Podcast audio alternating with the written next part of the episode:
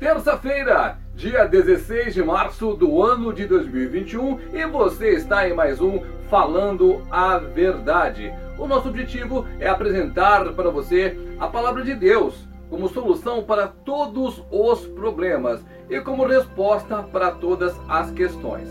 A partir do dia 5 do mês de abril, permitido o Senhor Jesus Cristo, nós estaremos como Falando a Verdade na Rádio Web V8 então, você terá uma opção a mais de acompanhar a palavra de Deus ali na Rádio Web V8. Aproximando-se os dias para a inauguração do programa, eu vou começar a colocar um link aqui na descrição para que você baixe o aplicativo da rádio e para que você, caso queira, nos acompanhe também na Rádio Web V8. E hoje vamos comentar sobre uma coisa que é muito bacana para fazermos um exercício mental. Você sabia que hoje em dia, para você assistir a um telejornal, você tem que estar com a sua cabeça em dia? Pois é, só tem notícia ruim, só tem coisas assim para deixar você preocupado, alarmado.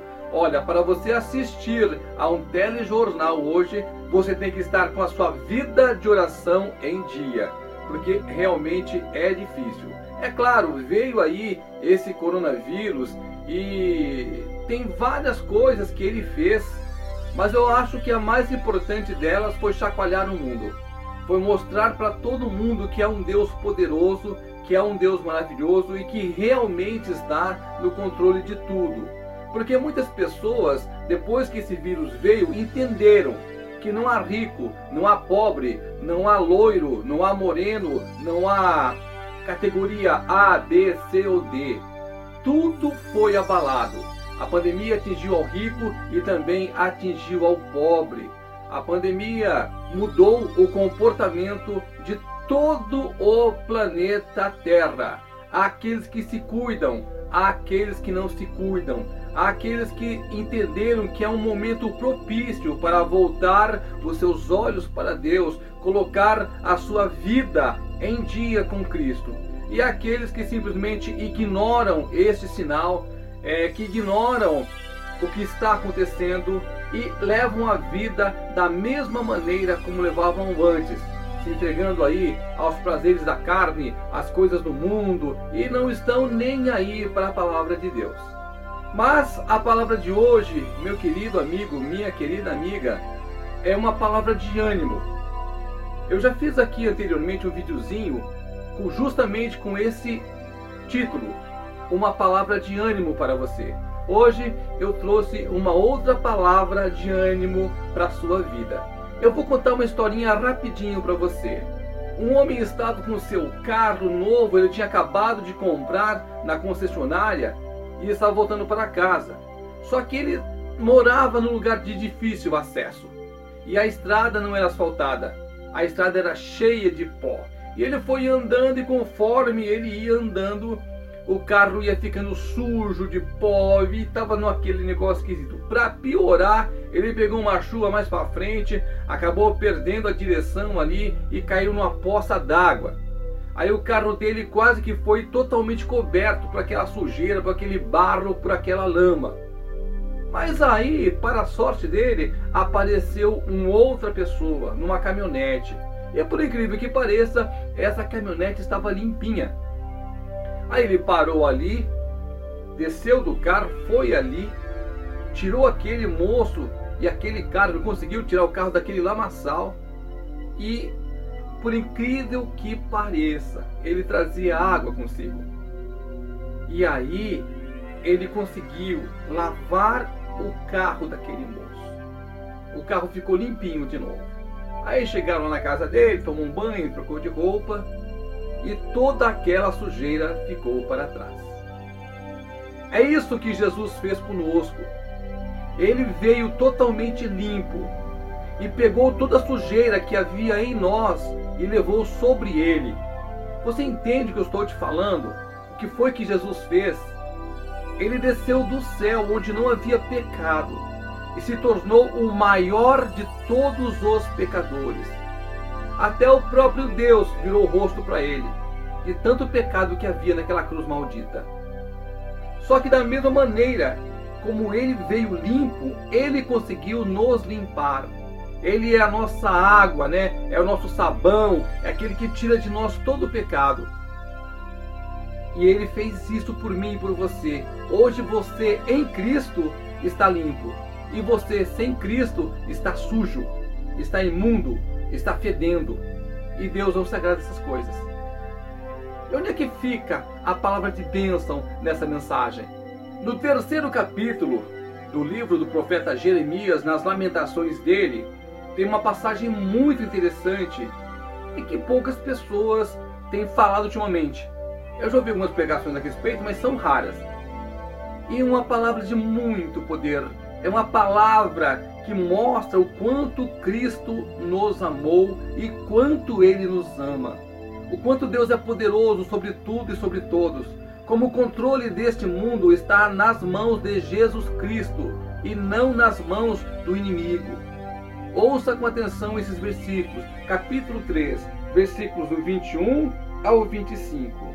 Você se lembra que no início eu falei para você que nós temos que ter uma mente forte para ver telejornal? Olha aqui o primeiro versículo. Quero trazer à memória o que me pode dar esperança. É a palavra de Deus, meu amigo. Não fica atrás de telejornal com notícia ruim. O profeta escreveu através do Espírito Santo de Deus: Quero trazer à memória o que me pode dar esperança. Notícia ruim não vai te dar esperança. Se você não tem a mente forte o suficiente, fuja do telejornal. Fuja daquelas notinhas que mandam para você pelo WhatsApp. Fuja. Lembre-se das boas coisas que o Senhor certamente já fez para você. Se você por acaso achar que não tem nada, se você está respirando, já é um motivo para dar glória a Deus. Então, repito mais uma vez esse versículo é importantíssimo para você nos atuais dias, para mim também, é claro. Quero trazer à memória o que me pode dar esperança. Aí ele continua: As misericórdias do Senhor são a causa de não sermos consumidos, porque as suas misericórdias não têm fim. Olha que bênção, gente. Olha que coisa maravilhosa. E continua: Renovam-se a cada manhã grande é a tua fidelidade. A minha porção é o Senhor, diz a minha alma, portanto esperarei nele. Olha que coisa linda, meu Deus do céu. Tem aqui mais para você. Bom é o Senhor para os que esperam por ele, para a alma que o busca. Isto aqui é contrário a tudo que o mundo prega, a todo aquele que prega o caos, a desgraça, a morte, a destruição, porque o mundo está acabando, porque o comércio vai fechar, porque eu vou morrer de fome, porque a pandemia não vai ter cura, porque essa vacina não chega nada, é tudo contra a palavra de Deus. Aqui diz o contrário. Bom é o Senhor para os que esperam por Ele para a alma que o busca. Olha só isso aqui. Medita aí nessa palavra. Pega esse versículo, leia, releia. Leia mais uma vez. Ponha no seu coração esta palavra. Isso porque aqui é um livro de lamentações. O profeta está lamentando a sorte de Israel. Olha esses versículos aqui, meu amigo, minha amiga. Preste atenção. Traga a sua memória o que te pode trazer esperança. Pense positivo em Cristo. Pegue as palavras do Senhor que ele escreveu para você. O Senhor escreveu assim: olha, por exemplo, agrada-te do Senhor teu Deus, e ele satisfará os desejos do teu coração. Olha que palavra linda. Diz aqui também, essa muitíssimo conhecida, todo mundo fala. O Senhor é o meu pastor e nada me faltará. Salmo 46, versículo 1. O Senhor é socorro bem presente no dia da angústia. Olha só, só tem bênçãos aqui. Mas isso é para aqueles que confiam, para aqueles que têm fé, para aqueles que esperam no Senhor. Isso aqui é tão interessante porque mostra que o Senhor cuida dos filhos dele. As misericórdias do Senhor são a causa de não sermos consumidos porque as suas misericórdias não têm fim. Pensa num pai bravo, pensa num pai irritado, pensa num pai chateado. Eu creio que Deus está se sentindo assim, porque o homem, de uma forma geral, se desviou dos caminhos. As nossas leis, elas são pecaminosas. As nossas leis estão voltadas para a permissividade. Então a maioria das pessoas agem como se não conhecessem a Deus e que a palavra de Deus que nos rege é como se fosse apenas um livrinho de romance que você lê e que depois você deixa ele para lá ou você deixa ele de enfeite apenas aberto ali no Salmo 91 e não é assim. Deus é um Deus que ama, mas também é um Deus justo e nós só não somos totalmente consumidos porque Deus é misericordioso. Não há nada em nós atualmente que agrade a Deus. Nós estamos vendo aí o comportamento da sociedade. Nós estamos vendo a maneira como a violência aumentou. Nós estamos vendo que há uma parcela da sociedade que está lá em cima massacrando quem está abaixo. Nós vemos os nossos representantes, as pessoas que nos representam nos três poderes, 99,99% ,99 envolvidos em casos de corrupção, de escândalo, de falcatrua. E você acha que Deus está alegre com isso? Claro que não. Então, nós só não somos dizimados, destroçados, consumidos, só não cai fogo do céu sobre todo mundo, porque Deus é misericordioso, mas Deus não se alegra das coisas que nós estamos vendo essa geração smartphone, essa geração Nutella, como eles dizem, será que Deus se agrada? Deus quer apenas que você tenha acesso a tudo o que o mundo te dá, desde que o seu foco seja Cristo.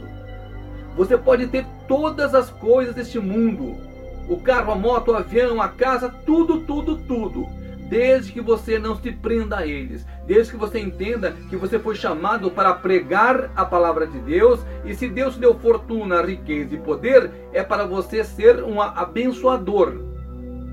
Fora isso, se você focar a sua vida nessas coisas, em detrimento da palavra do Senhor, não há salvação para mim ou para você. Esta é uma palavra de bênção para a sua vida.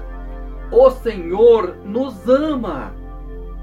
E ele se agrada muito daqueles que esperam nele, que esperam a ação do Senhor, que, como diz lá o salmista, o meu socorro vem do Senhor, que criou o céu e a terra. É justamente isso que Deus quer falar para você hoje.